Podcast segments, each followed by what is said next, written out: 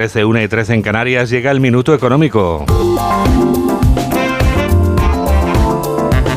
Hoy Ignacio Rodríguez Burgos nos explica en un minuto qué tiene que ver un libro de contabilidad con los 31.000 euros de un bebé.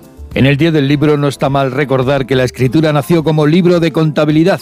Hace 5.200 años en Mesopotamia nació la escritura cuneiforme por la necesidad de los comerciantes de anotar las compras y las ventas, los ingresos y los gastos. Los signos que se hacían con cuñas sobre arcilla representaban cosas como ganado, vacas, ovejas, bebidas, y ya fueran sumerios o acadios, todos los mercaderes sabían que para la buena marcha de la economía los gastos no debían superar a los ingresos. No solo lo sabían los comerciantes, también los gobernantes. España, sin escritura cuneiforme que valga, pues no cumple esa regla. Es uno de los países con mayor deuda pública de Europa, concretamente el cuarto, según datos de la Oficina Estadística Europea Eurostat.